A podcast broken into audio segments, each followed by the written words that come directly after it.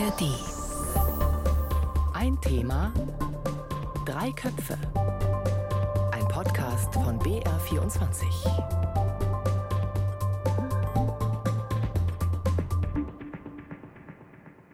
Hallo zu einem Thema Drei Köpfe, Christine Auerbach hier aus der BR Politikredaktion. Und ich wollte heute eigentlich eine Folge machen über den Dauerstreit FDP und Grüne und was das mit einer Regierung macht, wenn sich zwei dauernd streiten. Aber dann ist mir irgendwie gekommen, eigentlich ist zu diesem Streit schon alles gesagt worden und es ist viel spannender über den Dritten im Bunde zu reden. Und das ist natürlich die SPD. Ich habe da immer so ein Bild vor mir.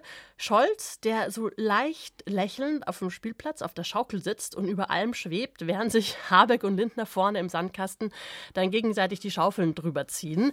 Scholz würde das natürlich niemals so beschreiben. Er selbst definiert Regieren vielmehr so. Regieren geht nicht so, dass man, weil man schnell was sagen möchte, das schnell sagt, dass man sich vielleicht besser noch mal gut überlegt hätte. Also ein typischer äh, Scholz-Satz, würde ich sagen. Abwarten, keine Hektik. Schnell geht gar nichts bei Scholz.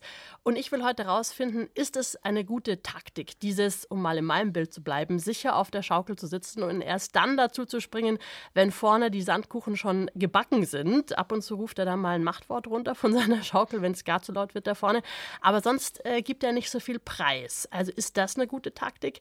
Oder ist diese Art von Regieren auf Dauer eben überhaupt nicht gut, weil man dann zwar da oben auf seiner Schaukel schön den Überblick hat, ja, aber eben keine eigenen Visionen backen kann und vorzeigen kann. Wir wollen heute diesen Politikstil von Scholz bewerten und damit natürlich auch den aktuellen Stil seiner Partei, der SPD. Die hat sich ja auch ganz schön gewandelt, seit sie an der Regierung ist. Und das mache ich natürlich wie immer nicht alleine, sondern ich habe zwei Köpfe bei mir. Der eine Kopf ist Jean-Marie Magro, mein Kollege aus der Politikredaktion. Man kennt ihn auch schon hier als Host von Ein Thema Drei Köpfe. Jean-Marie, du bist aber vor allem auch ein SPD-Kenner. Du hast äh, zum Beispiel Lars Klingbeil Langzeit begleitet mit dem Mikrofon durch äh, die Corona Corona-Zeit. Du hast auch schon etliche Interviews mit Kevin Kühnert geführt, damals Juso-Chef, jetzt äh, Generalsekretär. Du bist also sehr nah dran an der SPD und ihren Führungskräften. Warum denn eigentlich die SPD? Was interessiert dich so an genau dieser Partei? Könnte ja auch die FDP sein oder die Grünen. Oder die Union. Ja. Ähm, oder, oder, oder auch die Linke. Alle Parteien wirken spannend auf den ersten Blick. Äh, damals, als ich im Journalismus, im Politikjournalismus Fuß gefasst habe, äh, war es so, dass ich eine Vertretung in einem Parlamentsstudio gemacht habe. Beim Redaktionsnetzwerk Deutschland war das noch. Und äh, das fiel genau in, das Mitgliedervotum der SPD über den Koalitionsvertrag für das Jahr 2017, 18. Also das war diese enorm lange Regierungsbildung, die sich ewig hingezogen hat. Ähm, und da habe ich eben wochenlang lang vor allem die Jusos und Kevin Kühnert begleitet. Und ich fand das enorm spannend, weil ich fand, dass die SPD damals eine Partei war, die zwar in den Umfragen und auch nach der Wahl eigentlich am Boden lag, aber trotzdem inhaltlich immer gestritten hat. Während es bei der Union eigentlich eben nur darum ging, ähm, wer kann das Kanzleramt erobern. Und das ist schon so seit Konrad Adenauer und war mhm. auch noch äh, bei Angela Merkel so. Und das fand ich dann ähm, ja für meine Berichterstattung Berichterstattung ein bisschen langweiliger. Du sagst schon einen wichtigen Punkt bei der SPD, das, äh, das Wort Streit. Da kommen wir später auch noch drauf, wie wichtig das für diese Partei ist. Erstmal noch der zweite Kopf, mir gegenüber, Roderich Fabian. Roderich, du bist Kulturjournalist im Bayerischen Rundfunk, äh, eine ganz andere Generation als Jean-Marie. Du hast mal gesagt, du hast Willy Brandt noch mitbekommen mhm. und auch die Aufbruchsstimmung damals, also dieses ganze Mehr Demokratie wagen. Die SPD stand für Umbruch, Aufbruch, Erneuerung, so dieses ganze, wir gehen vorwärts. Du lächelst schon so lange leicht, her. lange her. Für was steht denn die SPD aktuell für dich? Für das Gegenteil eigentlich, auch wenn es anders gesagt wird, es steht eigentlich für die, die bürgerliche Hoffnung, dass es noch möglichst lange so weitergeht. Dafür steht Olaf Scholz natürlich, der äh, als Vizekanzler unter Merkel ja schon sozusagen auch diese Kontinuität äh, repräsentiert hat. Also alles bleibt wie bisher. Wir hatten dich schon mal in ein Thema drei Köpfe zu Gast. Das war 2019. Ich habe nachgeschaut. Damals ging es den Sozialdemokraten so richtig schlecht. Also ihre Umfragewerte waren unterirdisch. Und wir haben uns damals in der Folge gefragt, brauchen wir die SPD überhaupt noch? Und du hast, ich fasse es mal grob zusammen, du hast einfach gesagt, nö. So brauchen wir sie nicht mehr. Und ich habe einen kleinen Ausschnitt von damals vorbereitet. Wir hatten damals am Anfang der, der Folgen immer so ein Was wäre wenn Spiel.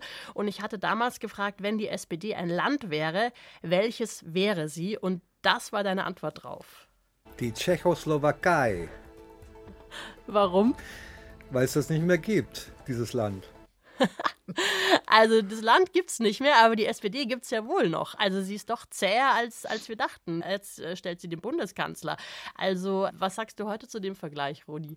Das war natürlich ein bisschen sarkastisch gemeint, sozusagen, der Untergang der SPD. So schnell geht es nicht. Äh, die aktuellen Umfragewerte sind schon wieder nicht so gut. Äh, sie sind, glaube ich, so bei 18, 19 Prozent momentan. Genau. Äh, die, die AfD folgt mit zwei, drei Prozent weniger dahinter. Das kann sich auch noch ändern. Also der zweite Platz sozusagen. Also es, momentan schaut es ja schon wieder so aus wie früher, was natürlich äh, an den Krisen der Gegenwart liegt und so.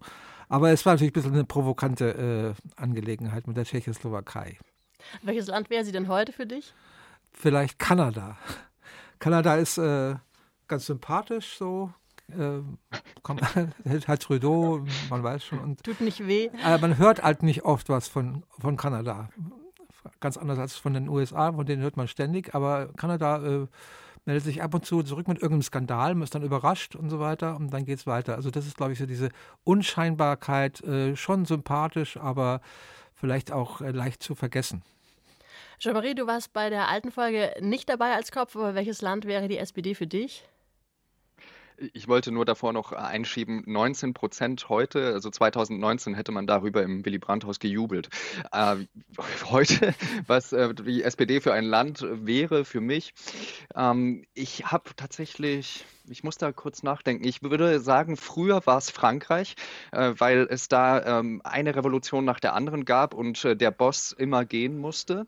Äh, und heute würde sie mich, also das äh, darf man jetzt nicht missverstehen, ähm, weil, weil da ja auch äh, schlimme Sachen passieren, äh, passiert sind, vor allem der Vatikan.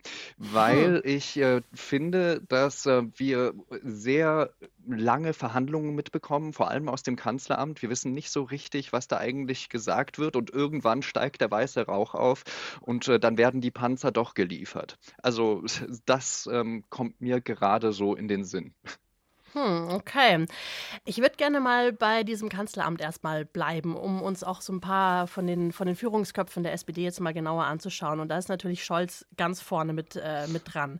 Äh, wir haben schon gehört auch, äh, dass er für langsames Regieren steht. Haben, hat er vorher ja auch in dem O-Ton gesagt. Ich habe noch einen anderen typischen Scholz-Satz gefunden.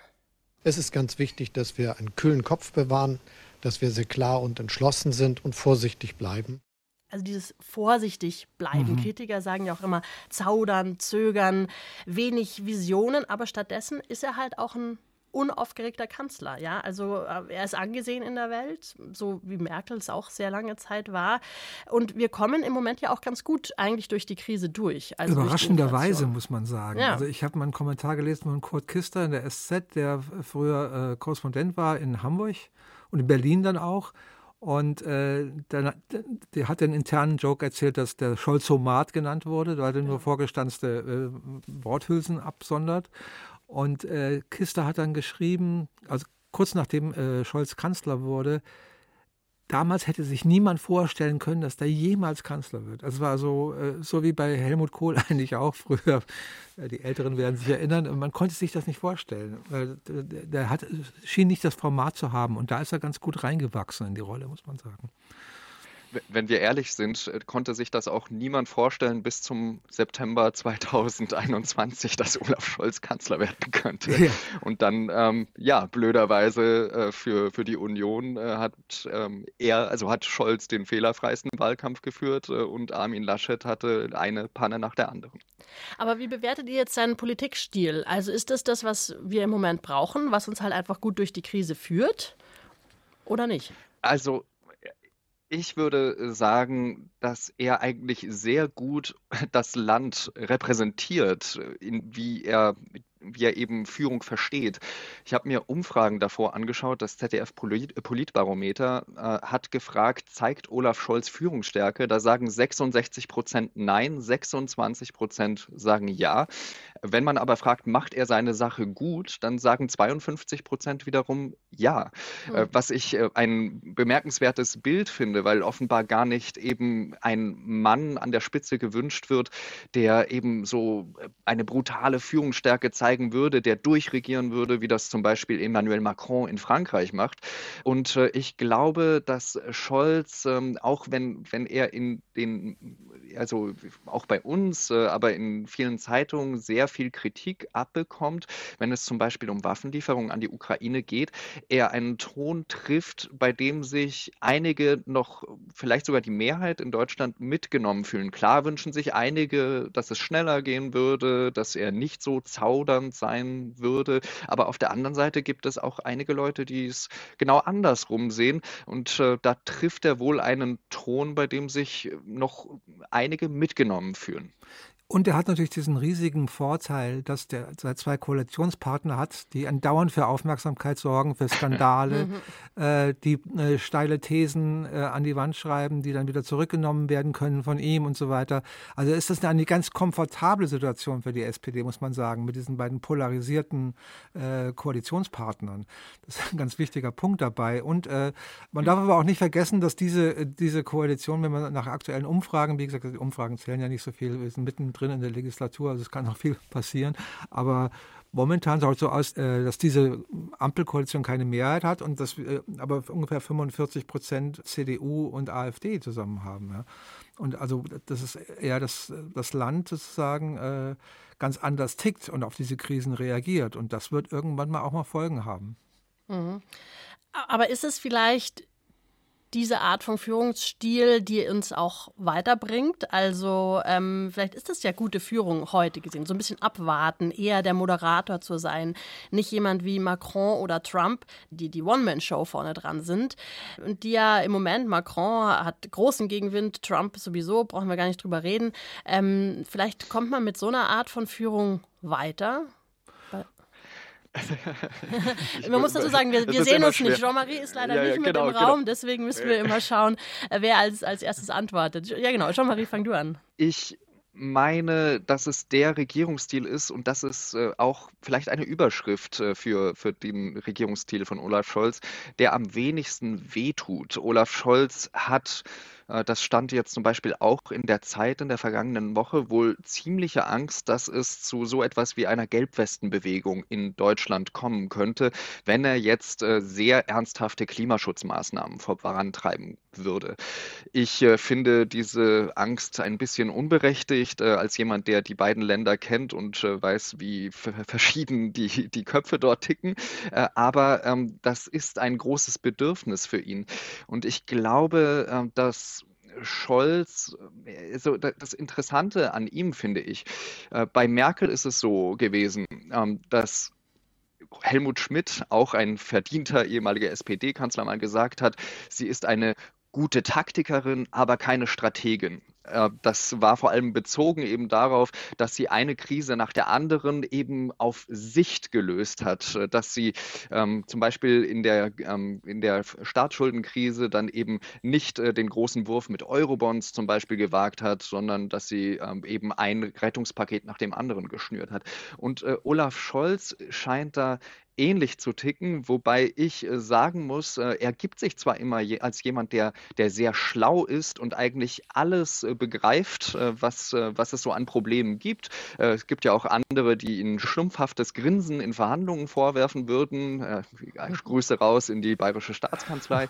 Und die, also, aber tr trotzdem ist er für mich irgendwie so eine Blackbox. Ich kann nicht so richtig in diesen Kopf reinschauen, ob er diese Probleme, die langfristig sind, vor allem wirklich umreißt. Äh, und das ist, das ist so meine Angst, ähm, dass er, ja, dass er ähm, auf kurze Sicht einen Politikstil führt, der ihm vielleicht sogar beim nächsten Mal die Mehrheit noch sichern könnte, weil ich äh, sehe ehrlich gesagt keinen Friedrich Merz im Kanzleramt, äh, der aber auf lange Sicht schlecht für Deutschland sein könnte und schlecht für Europa sein könnte. Also das, ja, weiß ich nicht so. Ich glaube, dass Merz schon von Anfang an die richtige Wahl gewesen wäre, auch als Kanzlerkandidat. Den mag man zwar nicht mögen und BlackRock und was du willst und so weiter, aber Merz ist schon eine Führungspersönlichkeit, die von vielen Deutschen als solche auch wahrgenommen wird und, und wo sich manche vorstellen könnten, den durchaus äh, als, als Chef auch zu haben. Was ich interessant finde in, in, Sachen Scholz, ist eigentlich auch der Mann, über den wir noch gar nicht viel geredet haben, Lars Klingbeil, dem Parteivorsitzenden. Mhm. Der gibt ja eigentlich ein bisschen die Richtlinien der Partei vor, an die sich auch der Kanzler im weitesten Sinne halten muss, sozusagen. Und Klingbeil macht das eigentlich ganz geschickt. Das gilt ja als konservativer SPDler und hat auf einmal die Partei relativ in Ruhe gebracht. Auch Kühnert hält relativ äh, viel die Klappe für seine Verhältnisse sozusagen. Klingbeil führt ruhig und man hört ihn selten sozusagen als Parteivorsitzenden. Vorher gab es etliche andere Vorsitzende, wo es nicht geklappt hat. Welche Rolle würdest du sagen, Jean-Marie, spielt eigentlich Lars Klingbeil in der ganzen Geschichte? Lars Klingbeil ist jemand, der sehr verdient ist in der SPD, weil er eigentlich als der Architekt des Wahlerfolgs von 2021 wahrgenommen wird. Ähm, er hat die, ja, damals hat man dann eben gesagt, äh, dass er die richtige Agentur eingekauft hat, die dann auch die schönen Wahlplakate mit ähm, Olaf Scholz in Schwarz-Weiß vorne drauf äh, und er kann Kanzlerin und äh, solche Thesen, die dann drauf standen, ähm, die, die er dann mitentwickelt hat hat und der vor allem immer, wie du es auch gesagt hast, die Ruhe bewahrt hat und die Partei innerhalb von einigen Jahren beruhigt hat, äh, der einen Erneuerungsprozess angestoßen hat, äh, der ja, also inhaltlich ähm, weiß ich jetzt gar nicht, ob der so viel Neues hervorgebracht hat, aber der vor allem der Partei in ihrer Außenwahrnehmung einen ruhigeren neuen Anstrich äh, verliehen hat. Und ich denke, dass er in gewisser Weise schon eine logische Nachfolge sein könnte für Olaf Scholz in ein paar Jahren. Aber ja, so schnell will, will der Hanseat, meine ich, nicht aufgeben. Mir fällt noch ein, noch ein Aspekt ein, sozusagen, den ich ganz interessant finde, auch zum, im Zusammenhang mit der SPD, ist natürlich Franziska Giffey in Berlin, die für mich überraschenderweise sozusagen nicht darauf bestanden hat, die rot-rot-grüne äh, Regierung weiterzuführen, sondern dann zur Union zu wechseln. Ein taktischer Schachzug, den viele gesehen haben, der, der nützt ihre eigene Karriere, den ich aber auch sehr typisch finde eigentlich für die SPD von heute, oder? Ja, also ich finde ja in der Berlin-Frage in Anführungsstrichen sehr interessant, dass es eigentlich äh, der einzige Streit innerhalb der Partei ist, der zuletzt aufgebrandet ist. Und äh, zwar wurde da eben schon recht deutlich, dass äh, Leute wie Kevin Kühnert nicht so viel von Franziska Giffey halten und dass sie ihr diesen Schritt eigentlich sehr, sehr übel genommen hat. Wenn wir uns auf der Bundesebene umschauen, da haben wir, also ich habe da zum Beispiel auch äh, länger mal rumgefragt, äh, ob denn nicht Scholz auch in der eigenen Partei zu zaudernd wahrgenommen wird, wie Leute wie Mütze nicht gesehen werden, der immer noch als jemand wahrgenommen wird, der festhält an den Errungenschaften in Anführungsstrichen von Gerhard Schröder mhm. äh, und äh, der Russland-Connection damals. Aber es scheint wirklich so zu sein, dass die Arbeitsatmosphäre in der Bundestagsfraktion eigentlich sehr gut ist. Und äh, man muss ja der SPD auch zugute halten, dass ich glaube, von den 206 Abgeordneten, die es da gab, über 100 neue, die zuvor nicht im Bundestag waren, erstmal integriert werden mussten und dass das erstaunlich reibungslos zu verlaufen scheint. Also zumindest von außen wirkt, wie du es vorhin auch gesagt hast, die SPD eigentlich als die ruhigste Fraktion innerhalb dieser Regierung. Wenn wir das mit der FDP vergleichen, die sehr panisch, also verhältnismäßig und verständlicherweise natürlich auch auf die Wahlniederlagen reagiert und die Grünen, äh, die ähm, ja, die äh, denen das nicht schnell genug geht äh, und die sich an jeder, bei jeder Möglichkeit über die FDP beschweren. Wenn wir das mit den beiden vergleichen, ähm, scheint das eigentlich ganz gut zu laufen. Also ihr sagt jetzt beide, okay, es ist total ruhig in der SPD, die haben eine gute Arbeitsatmosphäre, da läuft eigentlich alles gerade rund, im Gegensatz zu den vielen Jahren davor, wo die sich ja oft äh, bis aufs Messer gestritten haben und eigentlich sehr stark mit sich selber beschäftigt waren. Ich hm. frage mich, was macht es aber mit einer Partei, wenn quasi alles so harmonisch ist? Und da komme ich jetzt auf einen Kopf, den ich auf jeden Fall nochmal mit euch besprechen will. Ihr habt ihn jetzt auch schon oft genannt und das ist eben Kevin Kühnert.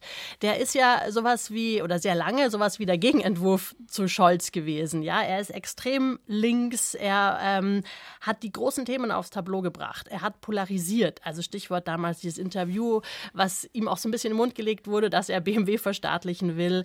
Kühnert wurde dann auch niedergemacht, aber er ist auf jeden Fall jemand, der polarisiert hat, der eine ganz, ganz äh, starke Meinung hat. Und jetzt sagt so jemand wie er aber auf die Frage, ähm, warum es in der SPD nicht mehr so viel kracht und warum auch er nicht mehr so viel meckert, folgendes. Das, was wir zu besprechen haben, das machen wir intern und versuchen dort Politik voranzutreiben. Und das ist auch eine Erfahrung der SPD aus den schwierigen letzten Jahren, wo uns viele schon abgeschrieben hatten, bevor wir dann doch die Bundestagswahl gewonnen haben. Keine Sau da draußen interessiert sich für unsere internen Streitigkeiten und ob wir uns mögen oder nicht, sondern die Leute haben uns gewählt, damit wir den Kram hinbekommen. Und wie wir das genau hinkriegen, das haben wir intern zu klären. Und das darf man in einem Land wie Deutschland eben auch von seiner Regierung erwarten und von der führenden Regierungspartei, dass es ein bisschen geräuschloser abläuft läuft, als in den vergangenen Jahren das manchmal der Fall war. Also auch also sehr gemäßigt. Auch er sagt ja, ja eher geräuschlos. Klar, er ist jetzt Generalsekretär. Er ist nicht mehr der User-Chef, der da auch äh, als Aufgabe natürlich hat, in seinem Portfolio stehen hat, in seiner Arbeitsbezeichnung, ich, ich brauche neue Ideen. Aber ähm, er ist eingebunden ja, jetzt in die Führungsarbeit natürlich. Und das, äh, das, da kann er seine wilden Ideen gar nicht mehr ausleben. Das ist, äh, Im Amt des äh, Generalsekretärs sozusagen muss man der Partei dienen. Der ist bestimmt auch an die Kandare genommen worden, würde ich jetzt mal sagen von Klingbeil, äh, ihm zu sagen, äh, mach mal hier nicht den, äh, den links, links außen, das können wir jetzt momentan überhaupt nicht brauchen. Äh, wir stehen für was anderes sozusagen. Aber warum kann man den eigentlich gerade nicht brauchen? Weil die SPD hat, muss ja schon davon leben, auch Visionen zu haben und Antworten auf die Fragen, die ja eigentlich originär SPD sind. Also ähm, wie geht es weiter mit der Armut in Deutschland? Wie machen wir den Niedriglohnsektor kleiner? Ja. Also da braucht es ja auf jeden Fall Visionen für die Zukunft. Und so jemand wie, wie, wie Aber Kühnert. keine linken Visionen offensichtlich. Ja, weil man hm. sich die Linkspartei, den Niedergang der Linkspartei halt angeschaut hat, was aus daraus geworden ist, wenn man, äh, und was da auch Streitpotenzial auch drin liegt, sozusagen. Und äh, man hat jetzt einen Kanzler, der gerade immer noch einen Cum-Ex-Skandal an der Backe hat, der auch noch nicht geklärt ist, sozusagen, der nicht, eher sagt, äh, der Mann äh, äh, kooperiert mit dem Kapital, sozusagen. Da käme es sehr schlecht, wenn man jetzt so einen Kevin Kühnert eine völlig andere Position einnehmen würde, glaube ich ich würde sagen, dass Kevin Kühnert nicht an der richtigen Stelle sitzt, um diese großen Zukunftsentwürfe, die meiner Meinung nach die SPD auch brauchen würde, die vorzuschlagen. Kühnert hatte als Juso-Vorsitzender eine ganz andere Aufgabe. Noch dazu war die SPD damals Juniorpartnerin. Äh, nun ist sie die, also die, die führende Regierungspartei, stellt den Kanzler. Äh, es kam ein Krieg, ein äh, brutaler Angriffskrieg in der Ukraine Ukraine dazu. Äh, von, vom deutschen Bundeskanzler und von der Regierung wird erwartet, dass man in so einer Situation seriös und besonnen handelt, regiert. Äh, dass, äh, ja, Konrad Adenauer hat einmal gesagt, keine Experimente wagen. Ich glaube, das haben viele Deutsche mit der Muttermilch noch aufgesogen und das wird so weitergetragen, egal ob von einem CDU oder einem SPD-Kanzler. Ähm, und was, also ich finde, dass die Jusos ähm, ein erstaunlich blasses Bild abgeben, äh, beziehungsweise eben ein, ein sehr ruhiges Bild abgeben, weil so viele von ihnen, ich glaube fast, äh, also über 40 sind ja in der SPD-Fraktion. Äh, darunter auch äh, die ähm, derzeitige Juso-Vorsitzende Jessica Rosenthal. Wenn die jetzt anfangen würde mit großen äh, Visionen wie der Kollektivierung von Eigentum, von BMW, ähm, also so eine Debatte vom Zaun zu brechen, während wir äh, über die Heizperiode sprechen. Ich glaube, das könnte Deutschland tatsächlich gerade nicht so gut verkraften, beziehungsweise dann würden sich viele Leute fragen, was wollen die damit jetzt gerade bezwecken? Ja, die Jugendbewegung ist natürlich jetzt in erster Linie die, die Klimabewegung, äh, Fridays for Future und mhm. die letzte Generation und so weiter. Und da möchte sich die SPD natürlich nicht unbedingt äh, als, als Supporter sozusagen outen, weil sie wissen, wie gefährlich das ist, sozusagen die bürgerliche Mitte, äh, die sie brauchen und äh, die Babyboomer, die sie brauchen, nicht so begeistert sind von, von den radikalen, klimabewegten äh, Jugendlichen momentan. Und das macht auch, ich, die Schwächung der, der Juso-Position aus momentan. Ja, das ist, äh, also das mit der Klimabewegung ist tatsächlich ein sehr interessanter Punkt, weil Olaf Scholz zwar öfter schon mal mit äh, der letzten Generation und mit Fridays for Future den Dialog gesucht hat, mit denen gesprochen hat, aber dort bei seinen Auftritten komplett unbelehrbar schien. Äh, und eben, also wirklich wie ein sturer Bock da seine Argumente vor sich hintrug und eben sagte, warum man nicht einen so heftigen, ähm, eine so heftige Klimawende brauche, Suche, dass man die Menschen mitnehmen müsse und so weiter und so fort. Und ich glaube, das ist eine große Gefahr für die Sozialdemokratie, dass, ähm, also weil die, die Stärke, du hast, also vorhin wurde ja gesagt, du hast Willy Brandt noch miterlebt, die Stärke von Willy Brandt war ja damals die 68er-Bewegung sozusagen zu absorbieren. Und das ging ja in der Formel auf mehr Demokratie wagen. Mhm. Ich äh, finde, dass die letzte Generation ist, ist ein Thema für sich, aber zumindest die Fridays for Future Bewegung eine, ein, also wirklich Angebote gemacht hat, dass man diese Menschen in einen demokratischen Prozess mit einbezieht. Äh, und äh, das ist bisher überhaupt nicht geschehen, habe ich den Eindruck. Und dass da eben eine Vertrauenskrise in Politik stattfindet, das äh, wundert mich absolut nicht. Jetzt sind wir ein bisschen weggekommen von der SPD, aber ich finde, wir sind an einem viel spannenderen Punkt gelandet. Genau diese Frage. Ähm, Willy Brandt hat es geschafft, die 68er in die SPD quasi mit einzugliedern oder ihre Ideen jedenfalls in die Politik mitzunehmen. Aber seht ihr jemanden, der das jetzt eben mit Fridays for Future macht? Also die SPD ist es nicht, das ist jetzt schon klar geworden. Die Grünen sind es aber auch nicht so wirklich. Und ja, sonst? Nein. Ja, weiß ich nicht. Also das äh, die Grünen haben auch da ein Personalproblem, tatsächlich. Weil sie müssten es eigentlich jetzt, der müsste jetzt eine Frontfrau sein, aber wie heißt sie? Luisa Neubauer hm. ist Mitglied der Grünen und könnte natürlich sich überlegen, vielleicht sich stärker für die Partei zu engagieren und dann wäre sie die perfekte Frontfrau. Weil sie ist sozusagen die schöne Anführerin von Fridays for Future in Deutschland und äh, sie hat auch Popstar-Qualitäten. Insofern könnte ich mir das gut vorstellen.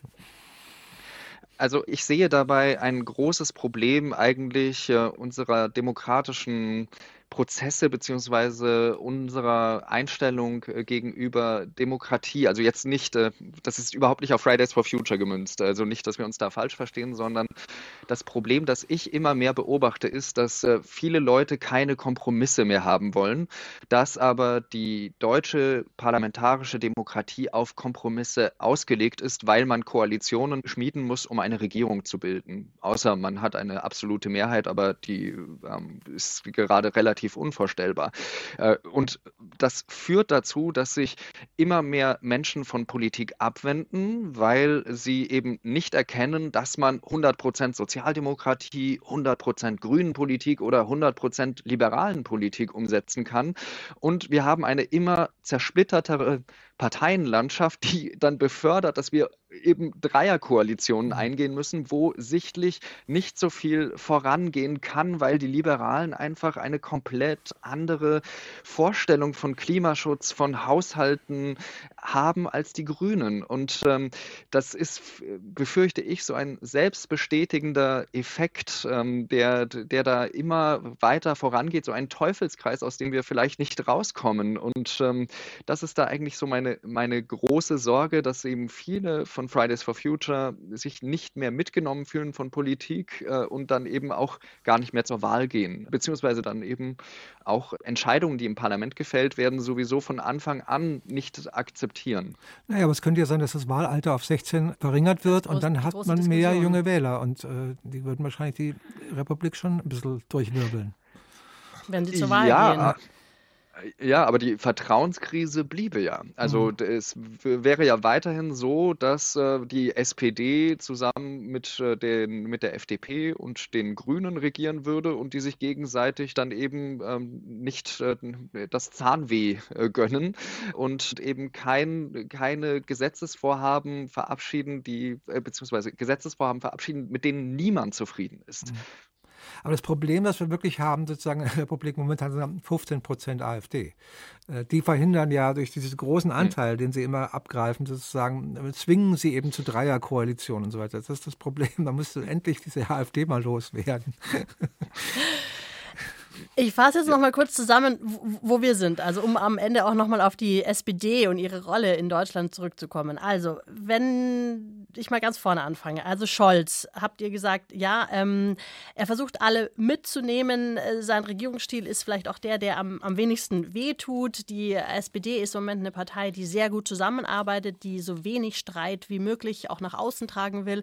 Selbst solche, naja, linken Popstars in Anführungszeichen wie Kevin Kühner sind da auch irgendwie eingefangen. Auch er ist in Reihe und Glied. Es gibt jetzt eigentlich niemanden, der ganz abweichende äh, Ideen aufs Tableau bringt, sondern es ist eigentlich eine, eine, sehr kompakte Masse. Das wirkt nach außen aber natürlich auch so, als ob die Partei jetzt keine großen Visionen hat oder keine großen Ideen aufs Tableau bringt. Das sind eher die FDP, das sind eher die Grünen, die äh, die zukunftsweisenden Themen im Moment äh, auf die Tagesordnung bringen, dann auch diskutieren, sich die Köpfe einschlagen. Aber die SPD ist einfach sehr zurückgenommen und ja, schwebt so ein bisschen über den Dingen. So fasse ich es jetzt mal mit meinen eigenen Worten zusammen.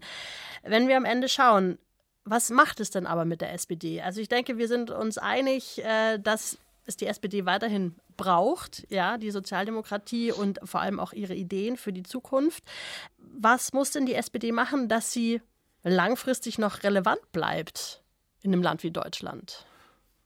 Sie hat es ja nicht ganz leicht momentan, weil die Linkspartei so schwächelt und extrem schwächelt, ja kurz vor der Auflösung steht sozusagen und natürlich äh, dann links von der Mitte unfassbar viel zu holen ist.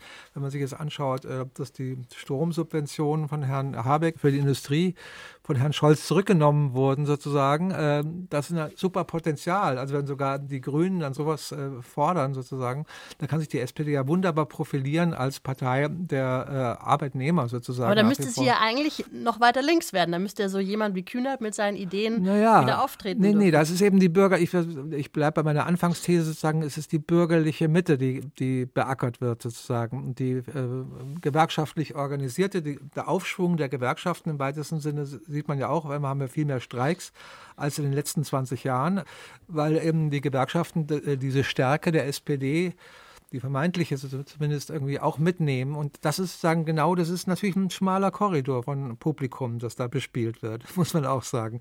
Also zu weit links raus, dann verlierst du sofort wieder sehr viele aus der bürgerlichen Mitte und so weiter. Und deswegen beackern sie genau dieses Feld. Jean-Marie? Ich, ich denke, dass äh, die SPD also mir würde es gefallen, wenn die SPD größere Fragen versucht, umfänglicher zu beantworten. Wir haben derzeit äh, zum Beispiel die Diskussion über künstliche Intelligenz äh, und äh, wie die sich auswirken wird auf äh, den Arbeitsmarkt und äh, auf die Medizin und überhaupt das ganze Leben. Und ähm, ich habe den Eindruck, dass da noch nicht ganz umrissen wurde, mit was für Umwälzungen das einhergehen wird, beziehungsweise stehen da, glaube ich, die politischen Akteure noch relativ ratlos davor. Also Saskia Esken, die sich eigentlich im Digitalen auskennt, meinte dann, wir brauchen dann eine Kennzeichnungspflicht für KI-generierte Bilder. Da denke hm. ich mir, ja, äh, das ist aber genauso, wie wenn ich sagen würde, wir brauchen eine Verkehrswende und äh, dafür sind mehr Fahrradwege notwendig notwendig in Städten. Äh, natürlich ein Aspekt, aber der bei weitem nicht das gesamte Bild darstellt. Und ähm, wir, wir müssen, also beziehungsweise die SPD muss raus aus dieser Logik, finde ich, ähm, zu sagen, wir müssen die nächste Wahl in vier Jahren, beziehungsweise jetzt sind es nur noch zwei, gewinnen, äh, sondern man muss sich langfristige Entscheidungen trauen. Jetzt haben wir zum Beispiel letztens über den Deutschlandtakt der Deutschen Bahn gesprochen, der soll 2070 kommen. Der Standort für ein Endlager bei dem Atommüll, der soll 2061 gefunden werden, wo ich mir dann wirklich Fragen stelle. Also was haben wir denn in Deutschland äh, verlernt, dass wir da nicht äh, kurzfristiger ähm, eben solche beitragenden äh, Entscheidungen treffen können? Also wenn das die SPD schaffen könnte, aus dieser kurzfristigen Logik, die vermeintlich äh, einen Erfolg bei der nächsten Wahl garantiert, rauszubrechen, dann wäre da viel gewonnen. Und der Weg das möchte ich noch abschließend sagen, könnte, glaube ich, über mehr Bürgerbeteiligung, SPD steht ja für Sozialdemokratische Partei Deutschlands, äh, könnte eben über mehr Bürgerbeteiligung folgen. Wir haben jetzt zum Beispiel in Frankreich ein interessantes Experiment, das geht bei, den, äh, bei der gesamten Berichterstattung über die Rentenreform ein bisschen unter, aber da wird über die Sterbehilfe diskutiert und zwar werden da, ich glaube, 200 Bürgerinnen und Bürger eingeladen, die dann informiert werden über die Pros und Kontras der Sterbehilfe und dann am Ende einen Gesetzesentwurf selbst erarbeiten sollen. Und ich glaube, bei großen Volksabstimmungen bin ich bei 80 Millionen Einwohnern immer sehr, sehr skeptisch, äh, siehe Brexit zum Beispiel. Aber wenn man kleine Sterbehilfe wäre ich das auch, das ist ja ein ganz brisantes ja, Thema. Ja, aber wenn man kleine Bürgergruppen ja, so ähm, aufstellen könnte, ja. Bürgerräte mhm. äh, und die in den Prozess mit einbezieht, ich glaube, das könnten Wege sein, Demokratie etwas neu zu erfinden und damit auch die sozialdemokratische Idee neu zu erfinden. Ja, aber ich weiß nicht, ich glaube eben, das ist eine fromme Hoffnung sozusagen, zu sagen, die, die sollten nicht an die nächste Wahl denken, die denken nur an die nächste Wahl. So sind Politiker Natürlich. Und äh, also diese, diese, langen, großen Pläne hat die SPD auch nicht in der Schublade, sozusagen, fürchte ich. Oder hat aber, sie und weiß aber, aber dass wenn man sich anschaut, wenn man sich real anschaut, das, das Hauptfeld der SPD, äh, die Schere zwischen Arm und Reich, die geht trotzdem immer weiter auf. Wenn man sich anschaut, dass in, in München ja. gerade in den letzten zwei Jahren hat man eine Mietsteigerung von 21 Prozent, die höchste Mietsteigerung innerhalb mhm. von zwei Jahren, die es je gegeben hat, in einer SPD-regierten Stadt wie München. Ja. Äh, dann merkt man, dass dieses dass das Kerngebiet, nämlich das Schützen der, der kleineren Leute vor Ungerechtigkeit und finanzieller Armut, dass das nicht aufgeht. Ja. Und das ist ein Problem. Und deswegen haben wir 16 Prozent AfD, weil viele Leute schlichten äh, Schlüsse ziehen und sagen, ja, dann will ich die Radikalopposition.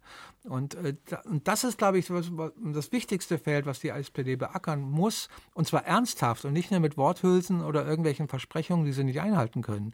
Und äh, sonst würde es nicht gut ausgehen in den nächsten zwei, also in zwei Jahren in der Bundestagswahl. Also das ist klar dein Appell, Rodi, was äh, der, die Aufgabe der, der SPD ist. Was sagst du, Jean-Marie? Was ist die Aufgabe der SPD in den nächsten Jahren? In den nächsten zwei oder in den nächsten zehn Jahren? Ah. Also es ist, unterscheidet sich natürlich immer ein das bisschen. Stimmt. Ich glaube, ich glaube, in den nächsten zwei Jahren wird es wirklich vor allem darum gehen, und da ist Olaf Scholz vielleicht tatsächlich der richtige Kanzler dafür, den Laden zusammenzuhalten, äh, ruhig und besonnen äh, durch diese vielerlei Krisen Deutschland zu regieren. Ja, also ich finde ja, die, die SPD hat sich immer mehr zu einer Regierungsmaschine aller CDU Merkel entwickelt, aber das braucht es in so einem Moment vielleicht tatsächlich. Hm. Und trotzdem würde ich eben appellieren, dass die SPD und die Politik im Allgemeinen nicht davor zurückschrecken darf, langfristige Entscheidungen zu treffen, beziehungsweise Angst davor zu haben, diese könnten Wählerinnen und Wähler verprellen. Und äh, da denke ich, dass die SPD im Koalitionsstreit zwischen Grünen und FDP da auch mal bestimmter sich auf eine Seite schlagen muss. Wir wissen nur, dass äh, Scholz und Lindner sich anscheinend ganz gut verstehen und er wohl in den Koalitionsausschüssen dann sich tatsächlich eher mehr zur FDP hingezogen fühlt aber ich weiß nicht, ob das eine Frage der politischen Vorstellung ist oder ob es nicht vielmehr darum geht, dass er befürchtet, dass die Koalition dann zusammenbrechen würde, wenn die FDP abspringen würde. Ähm, und äh, ich, ja, und ich, ich denke aber, dass äh, eben ein, also ein kritisches Bild wirft.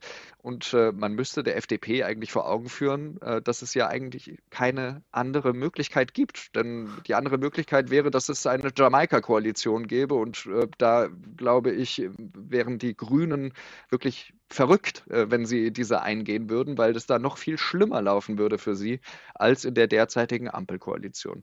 Und äh, dann wäre Deutschland äh, so unregierbar, wie es Frankreich derzeit ist. Das stimmt. Also ich halte fest, ähm, einerseits sollte die SPD zurück zu ihrer Kernidee, also wie kann man äh, die Schere zwischen Arm und Reich nicht weiter aufklaffen lassen. Genau, ich habe ein Plakat gesehen beim bayerischen äh, Landtagswahlkampf gerade, wo der Florian von Brunn, der Spitzenkandidat der SPD, äh, auf einem Bild neben Rosa Luxemburg sitzt und oben drüber steht gemeinsam gegen rechts. Und daran sollten Sie sich mal orientieren, nach Ihrem Wahlplakat. Okay, also sich an den, an den eigenen Wahlplakaten messen lassen, genau. Ich also, weiß nicht, ob, von, ob man von der Bayern-SPD das Siegen lernen kann. Also da machen wir mal eine, da machen wir eine eigene Podcast-Folge dazu, dann vor der Wahl. Da lade ich euch wieder ein. Macht euch schon mal den Termin rot im Kalender. Ähm, genau, und Jean-Marie, du hast noch gesagt, das würde ich gerne noch mal herausheben am Ende, dass es eben einerseits zurück zur Kennedy, aber trotzdem eben auch ja, so diese Vision für die nächste Zeit äh, entwickeln und auch so entwickeln, dass die Wähler es verstehen. Das finde ich ja auch, das ist dann tatsächlich eine große Gratwanderung für jede Partei, natürlich auch für die SPD, aber die ist nun mal jetzt an der Regierung, deswegen ist es ihre Aufgabe. Vielen herzlichen Dank euch beiden fürs Mitdiskutieren. Ich würde mich freuen, wenn Sie uns abonnieren, am besten in der ARD Audiothek. Da findet man alle Folgen zum Nachhören, auch noch die alte von dir, ähm, mit dir, Roderich, von 2019 ist sie. Man muss also ganz schön runterscrollen. Es lohnt sich aber. Vielen herzlichen Dank euch beiden. Danke für die Einladung. Ein Thema, drei Köpfe. Heute mit Roderich Fabian, Jean-Marie Magro und Christine Auerbach. Hallo, wir sind Christian Schiffer und Christian Sachsinger und wir machen den Tech-Podcast Umbruch. Wir erklären, was hinter ChatGPT steckt und lassen die KI das Abitur schreiben. ChatGPT hat nicht sehr gut abgeschnitten, also es wäre wohl die Note 5 geworden. Wir zeigen, wie man sein Haus oder seine Wohnung am besten vernetzt. Hey Siri, guten Morgen. Da geht zum Beispiel Kaffeemaschine an, die Rollläden fahren hoch und bestimmtes Licht geht an. Oder was unsere Autos alles über uns wissen. Jede einzelne Komponente im Fahrzeug gibt mir Daten. Wir reden über Blockchain, Bitcoin, Quantencomputing, Virtual Reality. Wir erklären die großen IT-Themen und zwar so, dass alle es verstehen. Chatbot, Stable Diffusion und Computerspiele. Genau, auch Computerspiele. Umbruch gibt's alle zwei Wochen in der ARD Audiothek.